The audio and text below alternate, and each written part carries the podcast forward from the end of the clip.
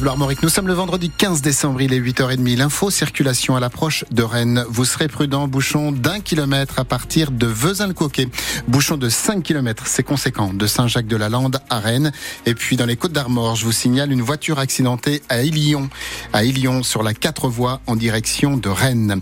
La météo des nuages aujourd'hui et des températures ce matin comprises entre 6 et 9 degrés. Il fait 9 à Saint-Brieuc. Les prévisions complètes avec Météo Bretagne juste après le journal de Gabin Grulé.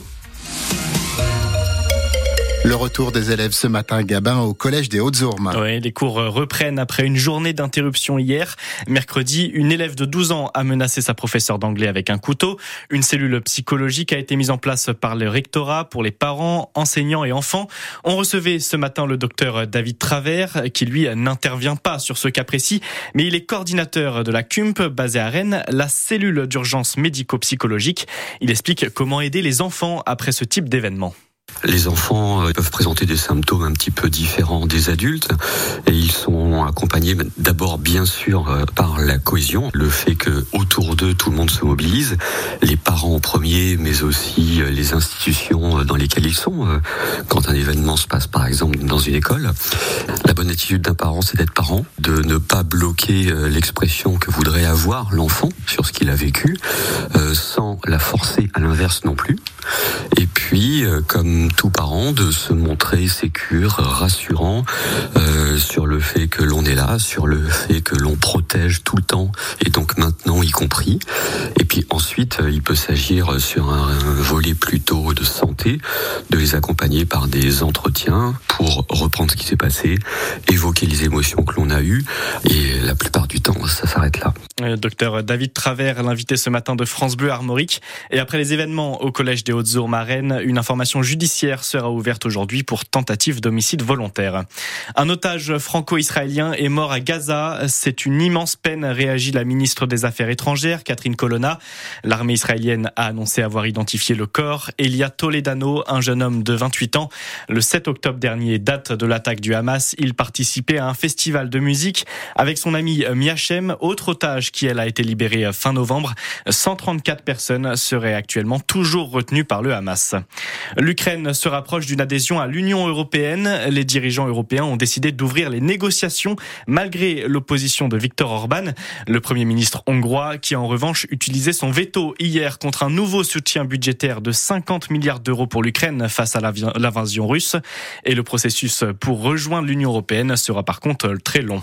Notre repas de Noël va coûter plus cher cette année. C'est les résultats du panier France Bleu spécial Noël pour un repas de 6 personnes par exemple, avec les produits phares des fêtes, foie gras, dinde, champagne et chocolat. Il faudra payer en moyenne 144 euros. C'est 22 euros de plus que l'année dernière. Et conséquence, la vente de foie gras par exemple s'effondre dans les grandes surfaces. Et à moins de 10 jours de Noël, une idée de sortie ce soir pour émerveiller vos enfants. Le Père Noël va faire une venue spectaculaire dans une petite commune des Côtes d'Armor. Et pour l'occasion, signe qu'il est très attendu, cette commune va changer de nom, Joanne Moison. Oui, bienvenue aux confins de l'île-et-Vilaine et des Côtes d'Armor, à Ivignac, devenu officiellement en l'an 2000 Ivignac-la-Tour, pour éviter les confusions trop fréquentes avec Ifignac. Et la commune change donc une nouvelle fois de nom, Ivignac-la-Tour du Père Noël. Oui, oui, c'est écrit en toutes lettres sur le panneau à l'entrée du bourg installé depuis début décembre c'est que le Père Noël va faire une apparition spectaculaire depuis la fameuse tour de l'église sans clocher de 32 mètres de haut. Jean-Luc Boissel est le maire d'Ivignac-la-Tour du Père Noël. Il y a un monsieur qui habite euh, sur notre commune depuis il y a un an qui est cordiste. J'ai eu l'occasion de le rencontrer et en parlant comme ça de, choses et d'autres, il m'a expliqué que lui pouvait proposer une descente de la tour habillé en Père Noël. Je dis oui, c'est pas une mauvaise idée. Les associations de la commune sont emballées et relancent leur marché de Noël au pied de la tour avec vin et chocolat chaud. Tous les ans, faisait un marché de Noël sur la place. Et puis depuis deux ou trois ans, l'association qui s'en occupait a eu un peu de difficultés parce qu'à chaque fois, le mauvais temps a un peu gâché la journée. Donc ils étaient plus ou moins décidés d'abandonner cette animation. Et ma foi, qu'on leur a proposé ça, ils ont décidé un petit peu de rebondir sur l'idée du Père Noël. La descente en rappel du Père Noël, c'est à partir de 19h ce vendredi soir à Ivignac-la-Tour. Et en janvier, la commune retrouvera bien sûr son nom d'origine. Une défaite qui fait mal pour le Stade Rennais. Hier soir au Roison Park, les Rouges et Noirs ont été battus pour le dernier match de la phase de poule de Ligue Europa. Défaite 3-2 contre Villarreal. Rennes perd la première place du groupe et devra donc jouer les 16e de finale avec un match aller-retour en février. On connaîtra notre adversaire lundi lors d'un tirage au sort. Les Rennais risquent par exemple de croiser le Galatasaray, Benfica ou l'AC Milan. Dans les autres rencontres européennes, en Ligue Europa, Marseille perd aussi sa première place après sa défaite contre Brighton, mais se qualifie quand même pour les 16e de finale. Toulouse aussi, et grâce à une victoire contre les Autrichiens de Lask. Et les Lillois terminent premier de leur groupe en Conférence League. En rugby, deuxième défaite d'affilée pour le RC Van. Hier soir, les Bretons ont perdu 13-11 hier contre Brive. C'était serré jusqu'aux dernières minutes du match.